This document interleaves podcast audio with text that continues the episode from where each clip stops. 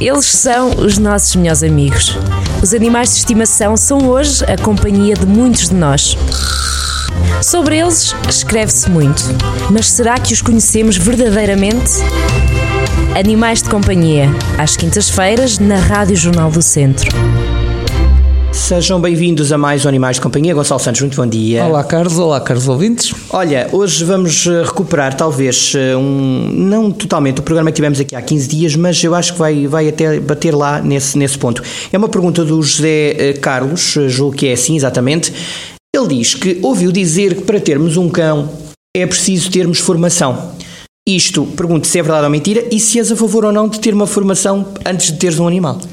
Eu sei que há dois anos atrás foi discutido no Parlamento uma hipótese de se obrigar os, os futuros proprietários de um animal a ter uma formação.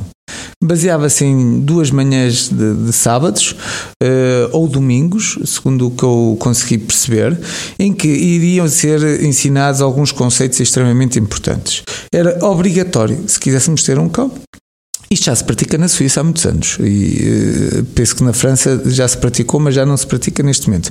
Eu sou totalmente a favor disto.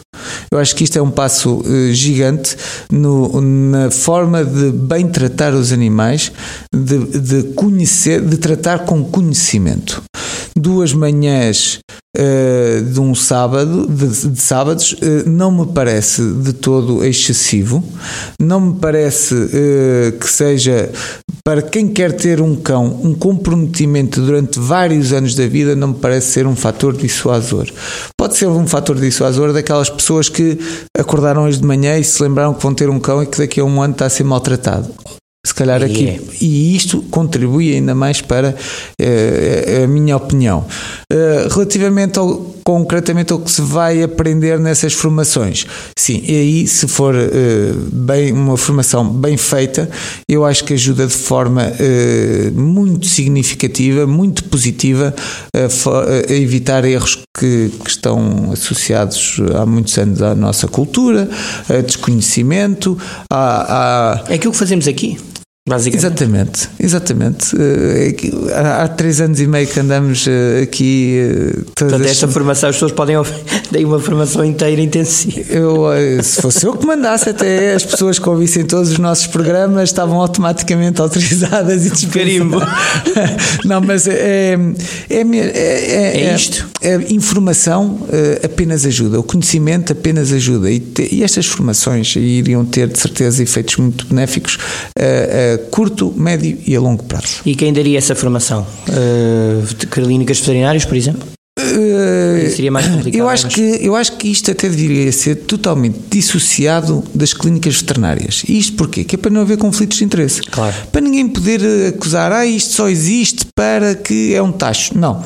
Uh, formadores têm que ser é com pessoas com conhecimento e, com, e com, com verdadeiras capacidades de transmitir conhecimento correto. E aí, sim, também não vamos fazer estas formações para estar lá uma pessoa que nunca viu um cão à frente e dar a falar. Eh, sim, há vários espaços para as fazer, não é? Pronto, portanto, pessoas que uh, tinham que ter formação veterinária, podem ser um veterinário claro. perfeitamente, pode ser um enfermeiro veterinário. Desde pode... não esteja conotado com, é. né, com uma empresa, por exemplo. Por exemplo. É melhor.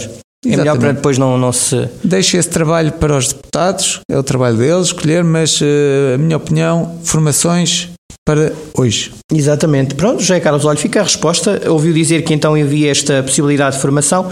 O Gonçalo então a favor. Gonçalo, até para a semana. Muito obrigado, até para a semana. Ficamos ligados ao som dos 98.9 FM. Este programa naturalmente ficará em podcast, sempre em jornaldocentro.pt. Animais de Companhia, às quintas-feiras, na Rádio Jornal do Centro.